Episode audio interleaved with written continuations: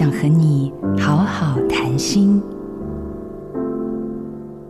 我有一个朋友，他家住在山腰上。有天下大雨，他妈妈打电话跟他说：“女儿，我今天要炖鸡汤，你早点下班买鸡回来。”女儿说：“妈，我今天要加班哎，没有办法。”妈妈听了就生气的说：“哎，养孩子有什么用？连一点小忙都不肯帮。”于是我朋友只好还是买回家。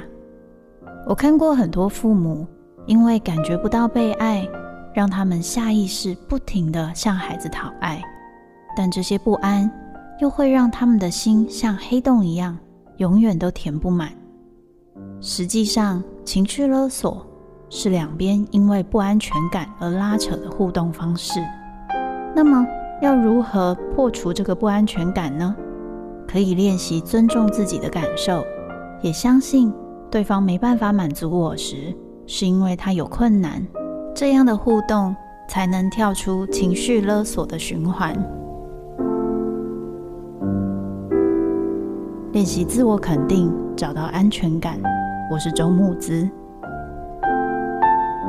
做自己的主人，找回你的心。